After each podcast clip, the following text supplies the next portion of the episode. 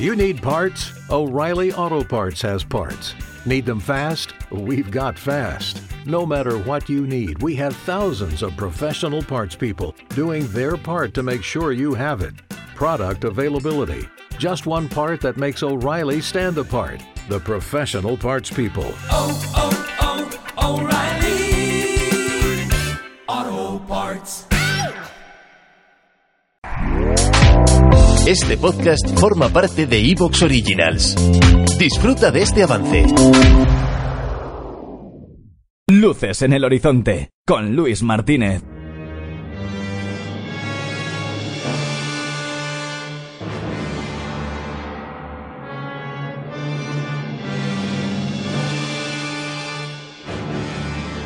Bienvenidos a Luces en el Horizonte, bienvenidos a este espacio donde suelen aparecer películas de culto, películas míticas, películas a rescatar, películas que estaban en la estantería del videoclub y precisamente este es el caso de hoy. Yo recuerdo esos años en los que iba al videoclub y las carátulas me solían impresionar, lo he contado muchas veces. Había unas cuantas que me dejaron huella. Esta esta de, además de título tan peculiar que nunca he sabido bien cómo se dice extra, yo lo voy a llamar así. Si se dice de otra forma ya me perdonaréis, pero XTRO yo la llamo extra.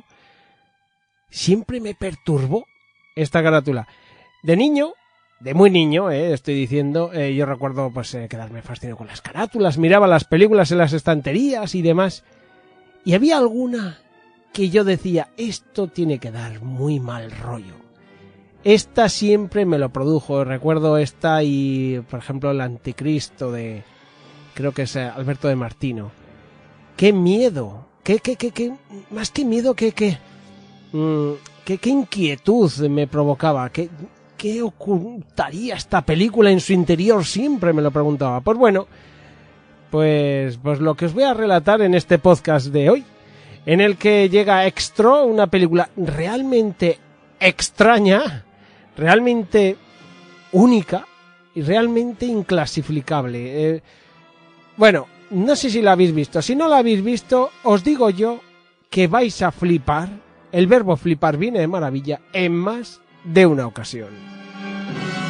Con todos vosotros, Luis Martínez Vallés, aquí en Luces en el Horizonte, que bueno, hoy os trae a un viaje bastante bastante especial, el de Extra.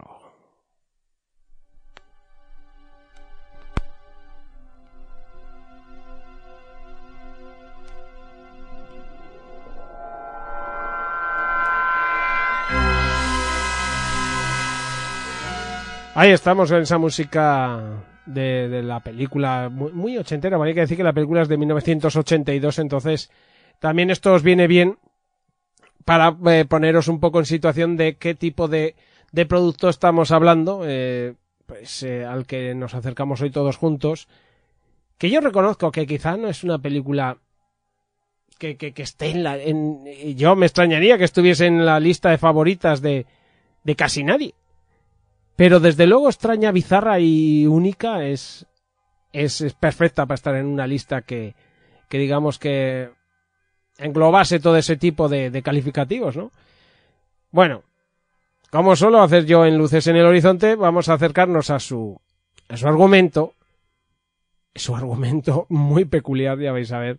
Cosas que yo no voy a saber bien explicar, yo creo, pero, pero bueno, hay cosas, eh, hay escenas, hay situaciones que, que, estaría muy bien que una imagen os ayudase porque realmente eh, la película rebusca de forma muy, muy inquietante algunas, eh, puede recordar un poco a, a, lo que hacía a veces David Cronenberg, ¿no? Con esa mezcla de la carne ahí. Sí, un poco esto. Entonces llega un momento en que te vuelves un poco como, como diciendo, no sé lo que estoy viendo. Pero ojo, que puede atraerte. La película empieza con un padre y un hijo que están, eh, bueno, jugando en el exterior de, eh, de su casa. Es una casa, pues, eh, típica de la campiña inglesa, una casa así única, ¿no? Un, como, un, pues, como un chalet. Está jugando en el jardín y en un momento dado eh, resulta que el padre tira el palo con el que están jugando con el perro, lo tira muy alto y le pega algo, algo que estaba invisible hasta ese momento y, y bueno, de repente este palo pues eh, golpea a esa bueno, a esa especie de, de vehículo que hay encima de ellos invisible que de repente pues hace que una se produzca una explosión, todo se vuelve oscuro, un viento muy fuerte que arrastra al hombre hacia una luz que, que bueno, nos da la sensación que es una puerta. Esta escena eh, dura pues como unos dos minutos, eh, más o menos, dos minutos y medio, se hace larga, ¿no? De, larga de angustia, ¿eh? de, de que el hombre pues está intentando no ser atrapado y arrastrado por esta luz y el hijo pues eh, llamando a su padre, papá, papá, y, y, pasándolo bastante mal. Y acto seguido nos lleva esta escena a otra en la que el chaval despierta en su habitación, está realmente sufriendo, quizá, quizá por lo que ha vivido es un sueño.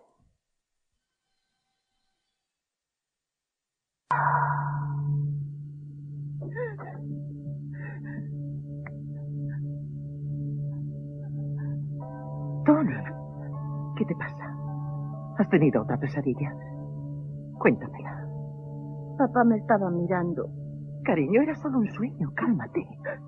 Pero se lo llevaron. Nos dejó y tú lo sabes, Tony. Volverá. Nos quiere todavía. Claro que nos quiere. Ahora duérmete. Hasta mañana, cariño.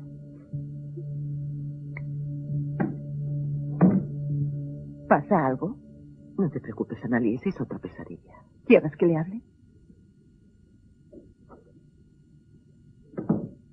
No sé qué le habrá pasado. Creí que lo había olvidado todo. Necesita un padre. ¿Tú vives aquí? No le caigo bien. Eso no es verdad. Lo es. Está obsesionado con Sam. Papá hizo esto, papá lo hacía mejor. Han pasado tres años. ¿Cómo puede recordarlo todavía? Tú le gustas. ¿Ah, sí? Claro. Pero no te considera como su padre. Debéis estar más tiempo juntos.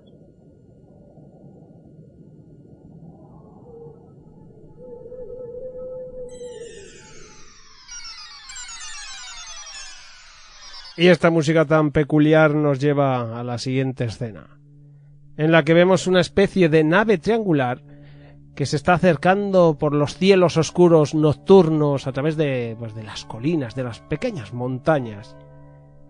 Eh, bueno, eh, vemos que del lugar de donde parece haber chocado, eh, que nos da la sensación que es un bosque, pues surge una criatura viscosa que parece reptar. Es una especie de humanoide monstruoso. Un coche se cruzará con esta criatura, eh, parece que, le han golpeado y bueno, dentro va una pareja. Paran a ver si lo encuentran, un poco asustados quizá, y, y, bueno, parece que sí, que le han dado ahí algún tipo de marca en el coche. El hombre lo acabará encontrando, es un hombre joven y aunque parecía, eh, bueno, que, que, que, estaba ahí quizá o, o fuera de sentido o, o, muerto, de repente vemos que, que, que saca la lengua toda leche y le pega un viaje debajo de los ojos y, y bueno, pues que, que, lo que sea que le ha hecho, lo ha matado.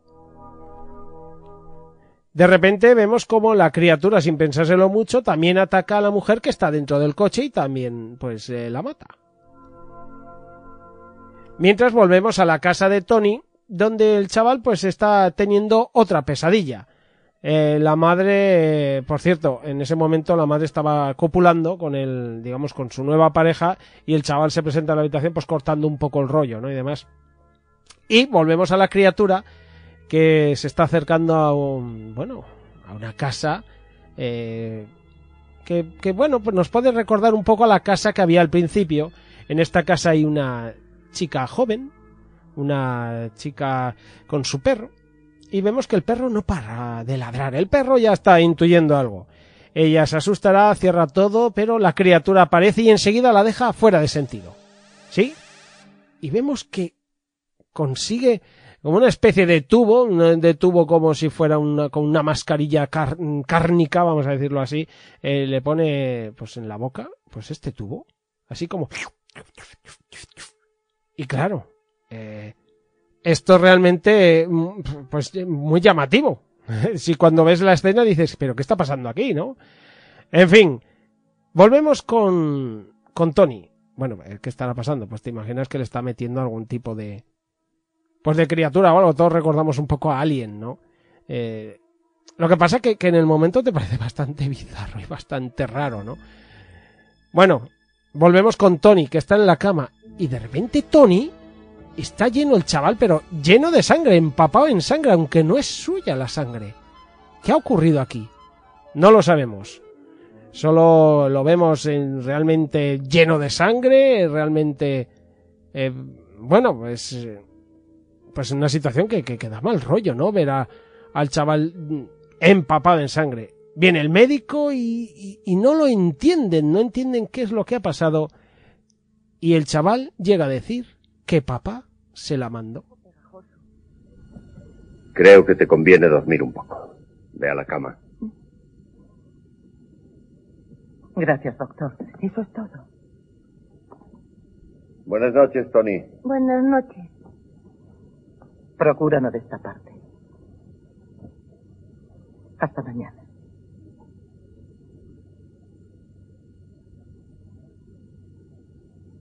Felices sueños, hijo. No le pasa nada grave, ¿verdad? Su aspecto no puede ser más sano. Si esa sangre fuese suya, estaría demasiado débil para hablarnos. De todas formas, no ha dicho mucho. Analizaré esta muestra de sangre, pero estoy casi seguro de que no es de Tony. Pero si no es de Tony, ¿de quién es? ¿Acaso cree que se trata de una broma? ¿Por qué? ¿Su marido ha podido ver o hablar con Tony sin que usted lo supiera? No. Creo que le hacemos demasiado caso. Es un niño difícil, con mucha imaginación. No necesita a su padre para... ¿Te está gustando lo que escuchas? Este podcast forma parte de Evox Originals y puedes escucharlo completo y gratis desde la aplicación de Evox. Instálala desde tu store y suscríbete a él para no perderte ningún episodio.